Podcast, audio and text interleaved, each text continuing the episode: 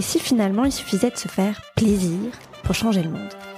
Si tu as appuyé sur play, c'est que tu sens bien que quelque chose est en train de bouger sur la planète. Le mantra de ce podcast, justement, c'est Make the world funky. Rendre le monde funky, c'est s'amuser, se régaler, se faire plaisir, le tout en faisant de son mieux pour sa propre santé et pour la planète. Je m'appelle Camille, je suis la cofondatrice de Funky Veggie, la start-up qui vous accompagne vers une alimentation plus naturelle, plus végétale, mais à travers le plaisir avant tout, grâce à des produits qui sont d'abord gourmands et avec une composition vraiment irréprochable. Dans ce podcast, je discute sans bullshit avec des gens qui rendent le monde plus funky à leur niveau, qui font du bien et ceux font du bien sans se prendre la tête.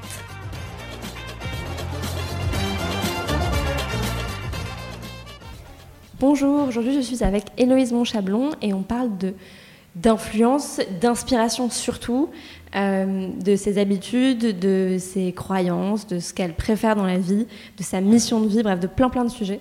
J'espère que ça vous plaira. Bonne écoute. Bonjour Héloïse. Bonjour Camille. Comment tu te présentes en général? C'est drôle parce que tu m'as demandé justement de te préparer quelques lignes il y a quelques jours et ça a été compliqué. C'est très compliqué. Euh, je me présente encore comme blogueuse. Ouais. Et pourtant, euh, bah, déjà, les blogs fonctionnent de moins en moins. Je dirais plutôt youtubeuse, du coup, parce que je fais principalement euh, voilà, mes contenus sur YouTube. Euh, mais je trouve que dire blogueuse, ça, ça englobe tellement de choses. Donc, je me présente encore comme blogueuse, mmh. lifestyle, avec une, vraiment une, une grosse spécialité, spécialité pardon, pour tout ce qui est éthique, bio et naturel. Voilà. Tu parles parfois de mission de vie. C'est quoi ta mission de vie à toi? C'est une bonne question. C'est la grande question, je pense, qu'on se, qu'on se pose tous. Parce que oui, je parle pas mal de développement personnel. La mission de vie, je dirais, c'est ce qu'on est venu faire ici. Enfin, si on parle de trucs un peu perchés, tu sais, si on mm. est venu, voilà, si on, si on croit en l'incarnation, pourquoi je suis venu là, quel sens ça a. Et la mission de vie, c'est qu'est-ce que je suis venu expérimenter? En gros, ça serait ça. Et moi, qu'est-ce que je suis venue expérimenter? Bah, C'est drôle, c'est une réflexion que je me faisais il y a deux jours et euh, je pense que je suis venue expérimenter le fait de. Euh, peut-être de partager, de, d'accepter de me montrer, ce qui est super dur pour moi. Euh, je voulais pas du tout être youtubeuse à la base et euh, peut-être de partager. En tout cas, c'est ce qui vraiment me fait kiffer. Ouais, c'est vrai parce que c'est, drôle, euh, tu étais maquilleuse, donc mm. plutôt dans l'ombre face aux caméras et face aux, aux yeux publics. Et t'es passé de l'autre côté. Oui, j'avais pas du tout envie. j'avais pas du tout envie. J'ai vraiment mis du temps. J'avais vraiment mis du temps. Et même, tu vois, ma première vidéo que j'avais faite sur YouTube, c'était en format podcast. Je mettais des photos des produits dont je parlais, mais je ne voulais ah pas me montrer moi, tu vois. Sauf que YouTube, les gens, ont, bah, ils ont besoin de te voir, ils ont envie de te voir.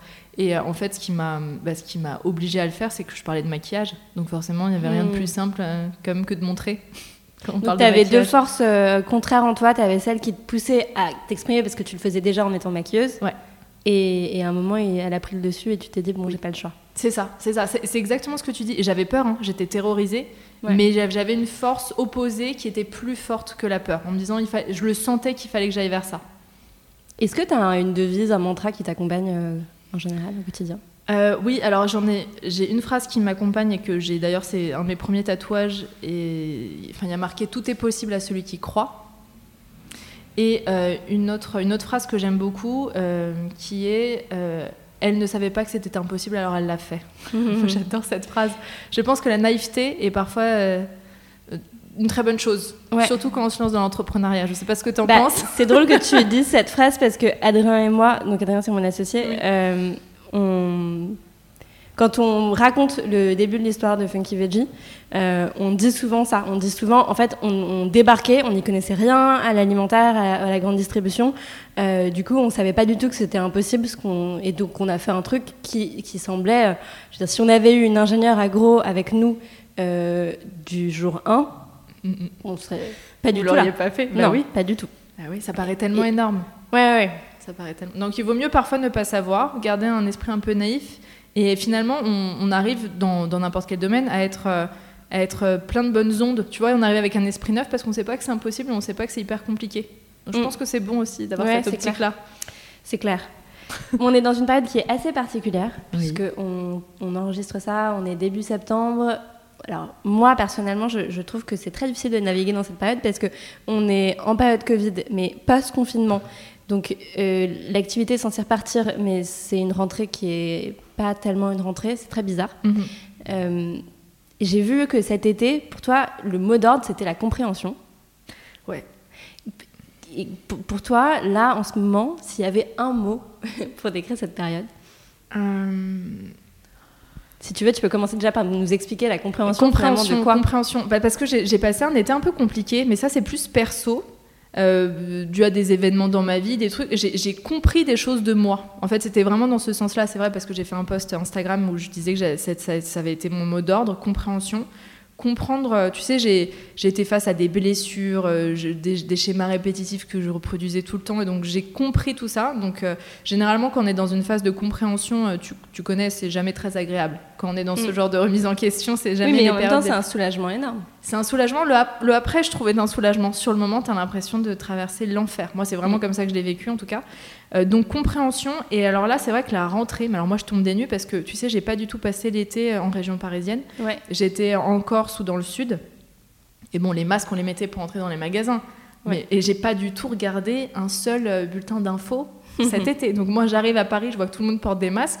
J'hallucine. Tu sais, je, je, dé- je débarque en me disant, mais attends, mais vraiment, on est là-dedans. Donc je suis un peu dans ce truc. euh, je suis un peu mon mot d'ordre là. C'est pas très, c'est pas très positif, mais je suis un peu désabusée. Tu sais, je suis un peu euh, euh, là, regardez, blasée. Je, Ouais. je suis pas, euh, je, suis- je suis pas euh, ok avec ce qui se passe, tu vois. C'est une phrase qu'on utilise beaucoup en développement personnel. Je suis pas ok. Alors après, ça veut pas dire que je suis pas d'accord et qu'en même temps, j'en sais rien. S'il faut vraiment mettre des masques tout le temps et tout, je suis personne pour savoir ça, mais euh, ça me blase. Je suis pas, je, je suis pas euh, contente de ça en tout cas. Ouais. Ouais. T'en penses quoi, toi Moi, je suis dans un entre-deux où, en fait, je pense qu'on commence. En fait, je trouve que, autant pendant le confinement, et si je parle d'un point de vue pro, parce que c'est assez. euh, ça prend beaucoup de place, forcément. Euh, d'un point de vue pro, autant le confinement, on savait que tout comptait un peu pour du beurre. C'est-à-dire que, tu vois, on pouvait réinventer plein de manières de faire. C'était super intéressant ce qui se passait sur le digital. Il y avait Oui. vraiment une, une communauté qui était très, très présente. Nous, on a eu vraiment beaucoup d'échanges avec la communauté qui a grandi énormément. Donc, c'était super parce que tu avais une sorte de, de parenthèse où euh, les règles n'étaient pas du tout les mêmes que, que- la normale. Et là, bon, il y a eu l'espèce de répit de cet été. Et là, nous, euh, on est dans une phase où on se dit, ok, alors ça reprend, euh, il y a de l'activité, ok, mais bon, clairement pas à la hauteur de ce qu'il y aurait Mm. eu euh, enfin, en Mm. temps normal, entre guillemets.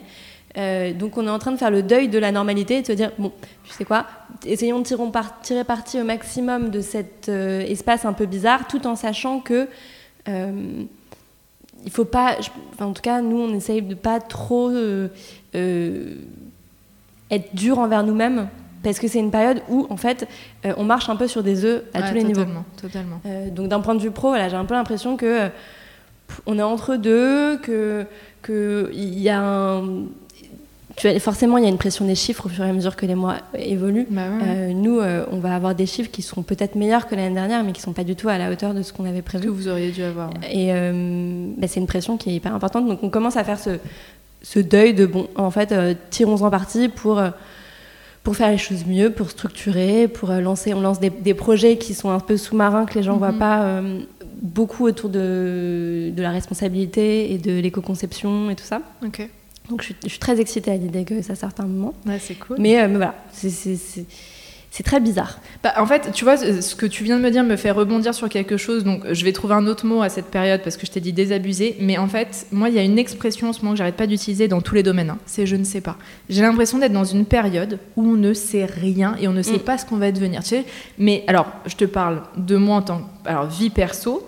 Vie pro, toi tu viens de me dire pareil, mais tout mon entourage, on a l'impression, comme tu dis, de marcher sur des œufs et que je suis dans une période de flottement. On Ouais, ne peut ça. rien décider parce qu'on ne sait pas euh, ce qui sera mis en place dans trois mois, dans six mois. On, on ne sait rien. Donc c'est un peu genre, bah, qu'est-ce que je fais? Qu'est-ce que je fais Mhm. sans, sans, sans pouvoir voir vraiment dans le futur?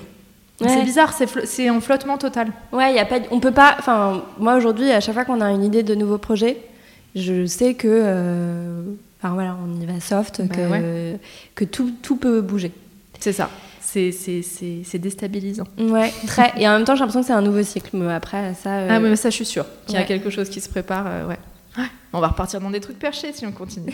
c'est sûr. Mais je suis sûre que 2021 va être une très très belle année. Et même, alors j'ai beaucoup beaucoup de chance. Moi, j'ai pas eu de problème de santé ni, ni Mm. mes proches, mais mais je j'essaie de trouver du confort dans cet inconfort et, et je trouve qu'on peut en trouver en fait. Ah, mais c'est Mm. sûr. Je pense qu'il y a beaucoup de belles choses qui vont en ressortir. C'est sûr. Euh, alors, ça me fait penser à ce qu'on est en train de dire à ta bio que j'ai noté sur Instagram. C'est de l'inspiration, pas de l'influence. Ouais. Parce que là, on est très inspiré, on part très loin. c'est quoi la différence pour toi entre l'inspiration et l'influence? Bah, en fait, tu sais, je fais un métier qu'on appelle, euh, bah, on, on caractérise d'influenceuse et je déteste ce terme-là. Et pourtant, euh, influencer en positif, ça peut être très positif, tu vois, c'est pas forcément connoté négatif. Mais j'aime pas cette idée d'influencer, j'aime l'idée d'inspirer parce que euh, j'aimerais quand même que chacun garde sa responsabilité et ne suive pas euh, tout à la lettre sans réfléchir, sans raisonner. Et ça, je pense que c'est un peu le problème. Je sais pas si c'est notre génération ou si c'est Internet, mais on ne prend plus le temps de raisonner, de réfléchir par soi-même. Tu vois, on voit des infos sur les, sur les réseaux sociaux, on suit une personne et à partir du moment où on lui a fait confiance, on va suivre tout ce qu'elle dit. Je pense que c'est une bêtise. Tu vois, il faut absolument Ouais. raisonner. Et, et inspirer, je préfère ce terme-là, ouais, pour ça. Ouais, on gobe beaucoup. C'est ça. Mm. Faire hyper On attention. à consomme en fait. Exactement. Une fois de plus, on est dans la surconsommation. D'informations aussi. C'est pas bon. Bah, du coup, ça me fait penser à- au fait que toi comme moi, on, on- on est euh, dans une logique où quelque part, euh, il y a une incitation à la consommation. Ouais. Euh, comment est-ce que tu conjugues ça? C'est pas facile du tout. Mm. C'est pas facile du tout parce que tu vois, j'en avais même fait une vidéo qui s'appelle Le paradoxe de la blogueuse écolo. Parce que bien évidemment qu'en fait, en tant que blogueuse, on attend de moi que je présente des produits, que je présente des marques, que j'essaye des choses. Ok, je veux bien. Sauf qu'au bout d'un moment, si toutes les semaines, tous les jours, mon contenu c'est de montrer sans cesse des nouveaux produits, à part inciter à la consommation, ça sert à quoi? Tu vois, donc c'est très compliqué effectivement de faire, euh, de trouver le juste milieu.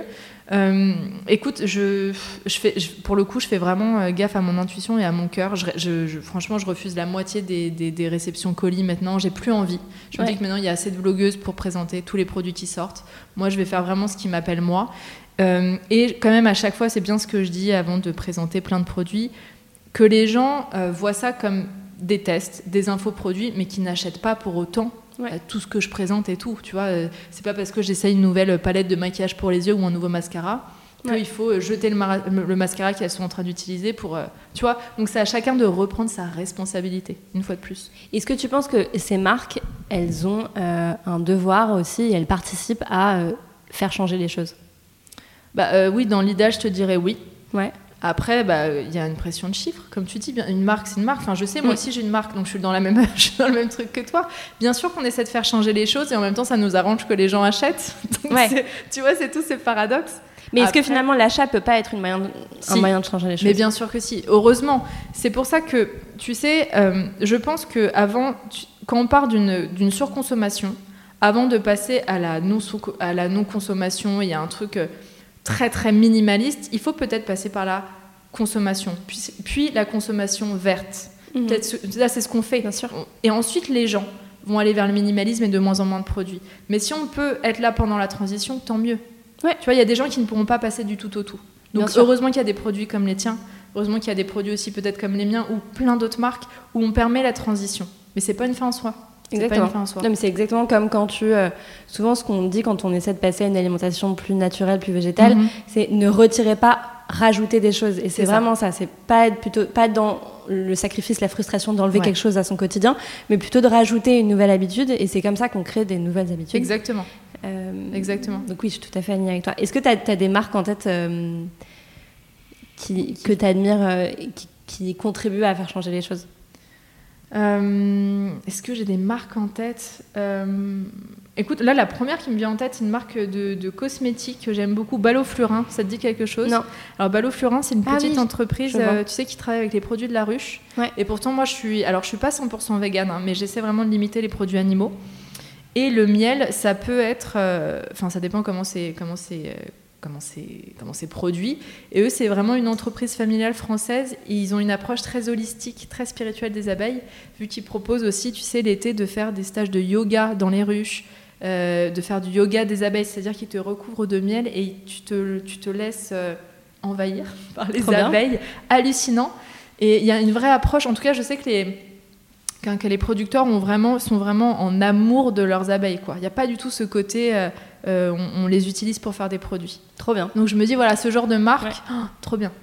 Et toi, donc c'est assez récent que tu as lancé ta marque? Oui, ça va, ça va faire un an en novembre. Qu'est-ce qui t'a poussé à le faire?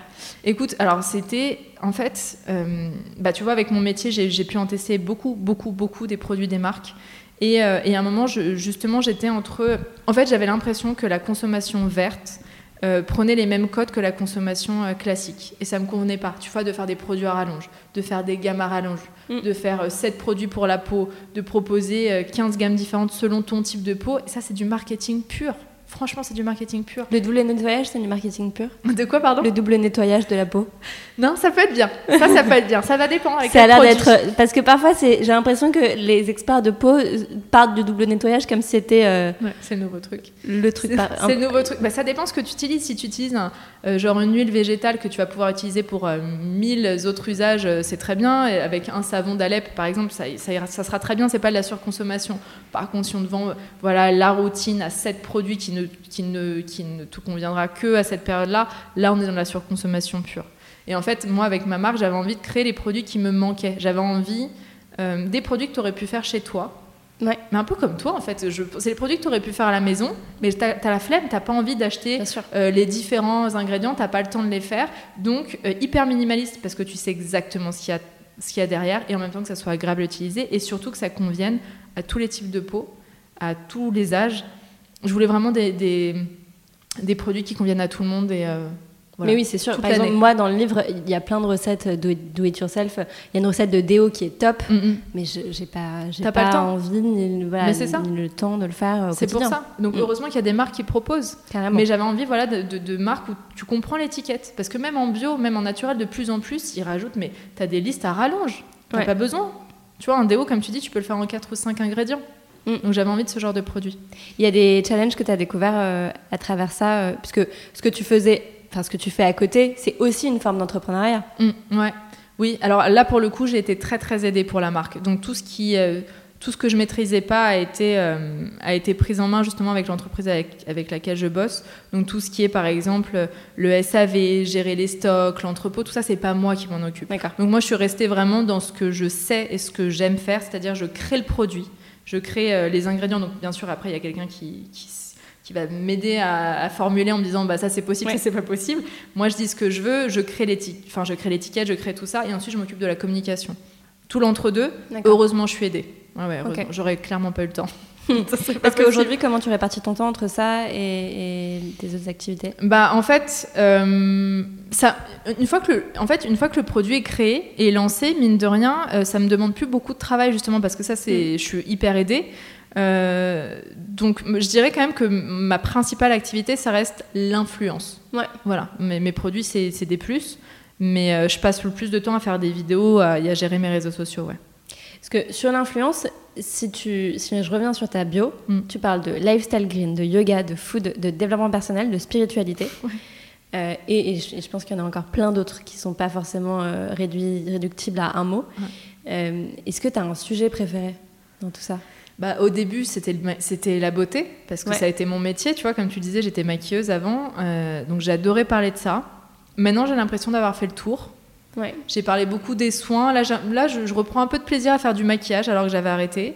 Euh, j'ai pas un sujet préféré. Moi, j'aime bien. Euh, bah, j'ai de la chance, t'imagines, en fait, que mon métier, ça représente euh, ma vie quotidienne. Voilà, voilà. C'est dès que je dès que je découvre une nouvelle recette, bah, je vais partager là-dessus. Si je découvre un nouveau produit cool pour les cheveux, hop, je partage là-dessus. Si je lis un nouveau livre génial, hop, j'en parle. donc, j'ai pas un sujet de prédilection. Ça va dépendre vachement des périodes, en fait. Comment est-ce que tu places la ligne entre ce sur quoi tu t'exprimes et le reste C'est pas facile. C'est pas facile du tout de. Alors moi, je, je m'exprime jamais sur la vie privée privée. Tu vois, on verra jamais. Par contre, euh, par exemple, si je suis avec quelqu'un euh, qui sait, euh, mes amis proches qui sont pas sur les réseaux, je les montre pas non plus. mais effectivement, c'est important pour moi de ne pas tout montrer tout le temps non plus, parce qu'en fait, sinon, je ne vis plus pour moi. Tu vois, t'imagines, mais, mais c'est déjà même ce que je fais malheureusement. Dès que je lis un livre, je suis pas 100% dans ma lecture, je suis déjà en train de penser à qu'est-ce que je vais en dire quand j'en parlerai. C'est triste, parce que du coup, tu n'es plus du tout dans le moment présent. Mm. Donc tu vois, c'est super compliqué. Et là, c'est pour ça que j'ai vraiment eu besoin pendant deux mois de pas bosser. J'ai vraiment pris une pause. Enfin, j'ai bossé, mais j'ai pas, j'ai pas mis sur les réseaux ni quoi que ce soit. J'avais besoin de faire une pause et de vivre pour moi. Mais c'est pas facile. Mais ça, c'est le cas de toutes les blogueuses, je pense. Et ça, ta communauté le comprend, l'entend Oui, je pense que oui Je, enfin, ils savent que ma vie privée, je la montre pas. Et ouais, j'ai une communauté, franchement, mais en or. J'ai une chance de fou. Ils sont OK de ne pas avoir de tes news pendant deux mois. Ouais, ouais. Ils me disent, non mais souvent euh, j'ai des, j'ai des phrases, euh, non mais t'en fais pas, euh, prends du temps pour toi, on sera là à ton retour. Je dis, bah, c'est génial. Ouais, c'est génial. Ouais, c'est génial. Tu partages aussi beaucoup tes habitudes, euh, ton, ton mode de vie et tout. Et, et tu travailles de chez toi euh, comme, euh, comme tous tes collègues. Oui, oui, oui. Et je sais que ça a aussi des aspects un peu particuliers. Ouais. Euh, je me souviens, c'était il y a un moment, c'était l'année dernière, où tu parlais euh, du fait que, que tu pensais qu'il y aurait une nouvelle forme de burn-out qui serait liée à tout ça. Ouais. Et d'ailleurs, ce qui est drôle, c'est que maintenant, avec le confinement et le Covid, on est de plus en plus à être confronté à ces journées face à un écran sans forcément sortir de chez soi. Ouais. Qu'est-ce que tu entendais par là? Bah, en fait, je pense qu'il va. y- Ouais, il y aurait. un- Alors, je parlais surtout du burn-out pour euh, toutes les personnes qui se montraient beaucoup sur les réseaux sociaux. Justement, Ouais. qui ne savaient plus faire euh, bah, la distinction entre vie privée, vie publique. Et c'est surtout, euh, même si tu ne montres pas tout, il y a un moment, il faut fermer Instagram et ne pas regarder les commentaires. Et, et moi, je suis H24, t'imagines? Ouais. Je- Et même, on se couche, on regarde les commentaires. Donc, finalement, tu, tu travailles pas en tant que tel, mais tu as la tête. C'est une charge mentale énorme, en fait, les réseaux sociaux. C'est là-dessus, surtout que je parlais du burn-out. Et effectivement, le fait de travailler seul chez soi, c'est pas facile du tout.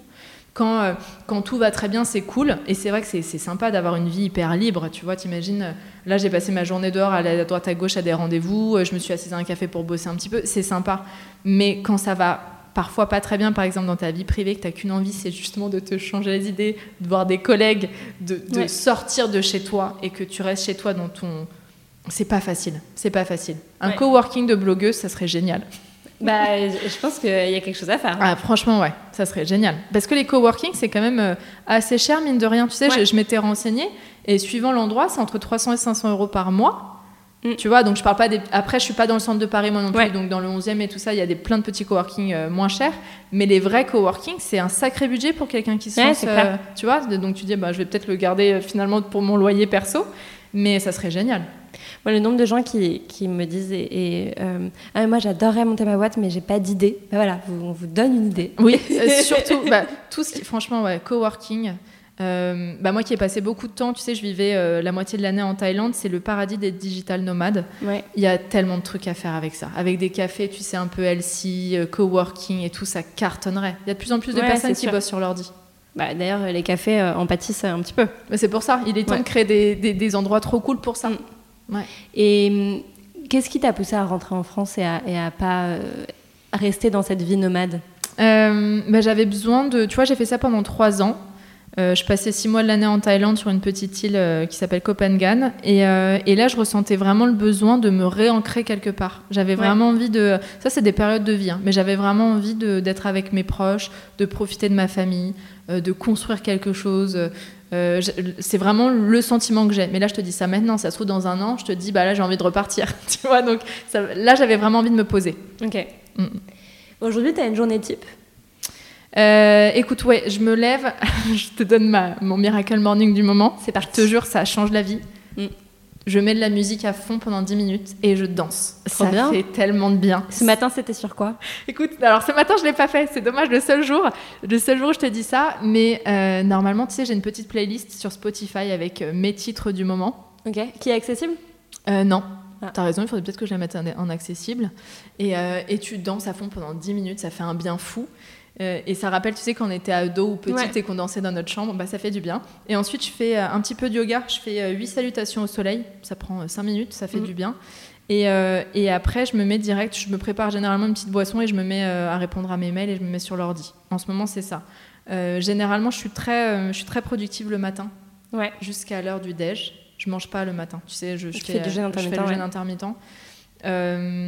Et après le déj, ça redescend un petit peu. J'ai du mal. Donc tu vois, parfois je fais une pause. Ça peut être une pause série et tout, donc de Tu dire une petite sieste une petite sieste. Non, même pas, mais je lis, je regarde des séries et je reprends bien le taf vers 15h jusqu'à 20h, 21h. Tu vois, c'est décalé. En même temps que tu parlais, je, je- j'essaie justement de retrouver le truc que j'ai enregistré ce matin. Je me suis, j'ai retrouvé, j'ai trouvé sur YouTube une vidéo de 15 minutes Ah, de, danse sur euh, les années 80 et 90. Je C'est la notre mettrai en, génération. en- je te l'enverrai et je la mettrai en bio Avec si plaisir. vous voulez faire le Miracle Morning d'Héloïse. Ah oui, non, franchement, ça change la vie. Mm. Ça met du soleil un peu. Et donc, euh, voilà, c'est ma journée type. Après, tu vois, là, aujourd'hui, j'ai essayé de, de- de rassembler tous mes rendez-vous pour, euh, pour Ouais. éviter que ça me coupe mes autres journées de la semaine. Mais non, justement, je pense qu'il n'y a pas de journée type quand on fait ces métiers-là. Ouais. Mm, mm. Est-ce qu'il y a un truc qui t'a aidé et qui t'aide à, à déconnecter? Euh, euh, euh, euh, bah justement, c'est- c'est c'est au moment de la pause déj une série. Pendant que je me prépare à manger, tout, je me je coupe, je mets Netflix, une série. Et une fois que j'ai terminé, voilà, au bout d'une heure, une heure et demie, hop, je reprends le taf. Trop bien.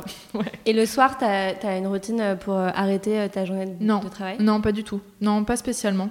Euh, non, pas spécialement. Ça va dépendre de mes rendez-vous. Euh, J'essaie quand même au moins de. Tu sais, il y a des journées où je sors même pas de chez moi. Je m'en suis rendu compte. C'est quand même grave.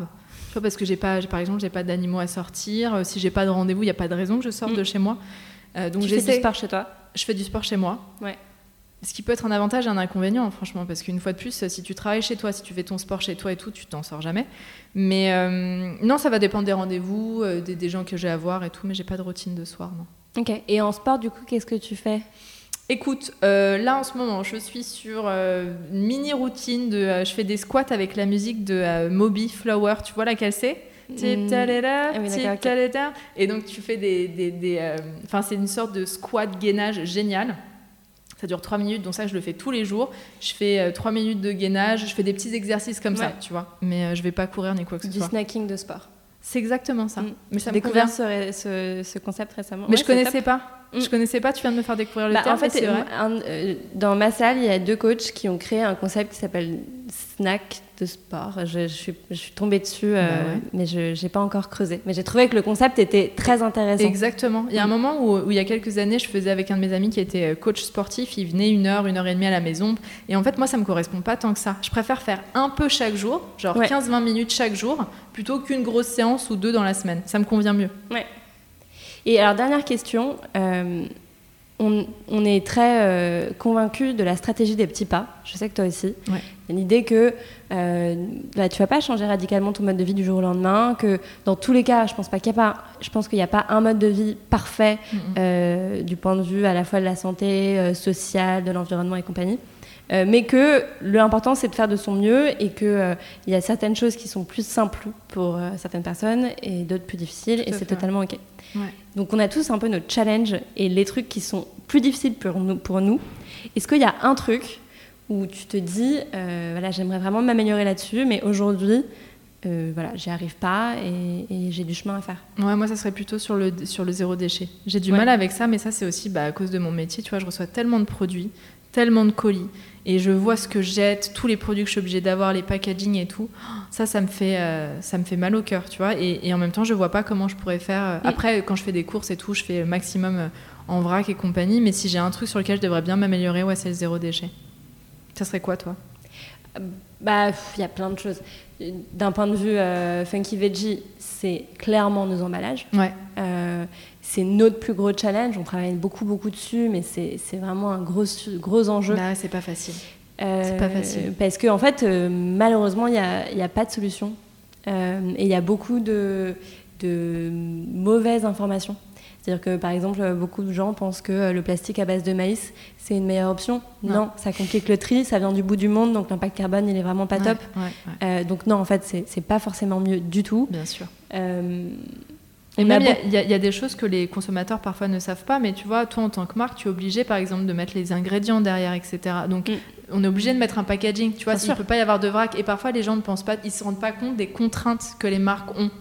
C'est ça le problème ouais. aussi, ouais. Carrément, il y a, il y a- je pense qu'aujourd'hui, le plus gros travail euh, qui doit être fait en termes d'emballage, c'est la pédagogie. Ouais. Euh, parce que beaucoup de gens trient, mais beaucoup de gens ne trient pas bien. Mhm, oui. J'imagine que tu as les mêmes réflexes que moi, mais moi, quand je vais chez mes parents, quand je vais chez des gens que je- qui trient, je, je deviens folle quand je vois comment ils trient. Bah oui. Euh, et je dis toujours la même chose. Mais en même Mais temps, il y a- pas.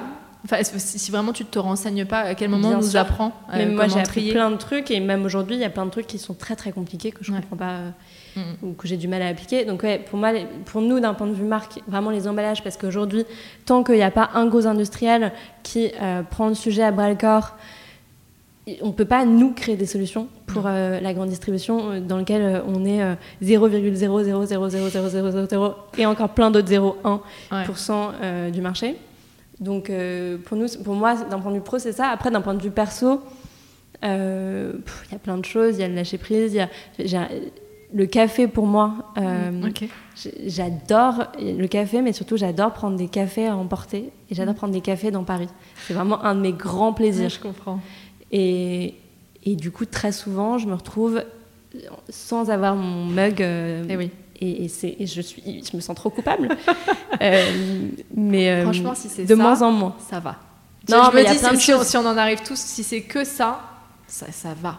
Non, Si mais il y a monde plein de choses, Ouais, ouais. bien sûr. Il y a énormément de choses et je pense qu'il y a des phases. Et... Oui, oui. Ouais. Je pense qu'il faut aussi lâcher prise.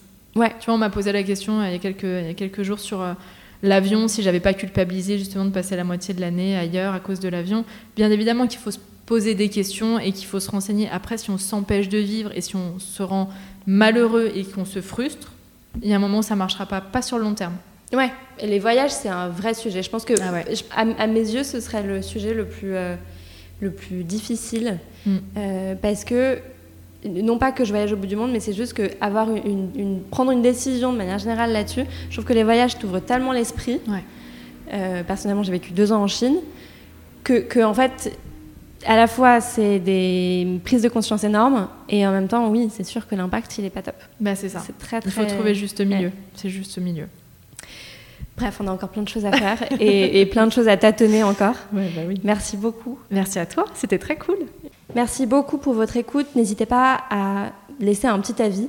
Euh, ça permet, euh, nous, de nous améliorer, de moi de m'améliorer, et puis aussi de permettre au podcast d'être plus visible. C'est euh, comme ça que ça bénéficie au maximum de personnes. Et puis n'hésitez pas aussi, si vous voulez, à nous écrire sur Instagram funky-veggie. Euh, mon compte perso, c'est Camille Azou, et je suis toujours très très contente et très à l'écoute de vos retours. Donc n'hésitez pas. Au revoir.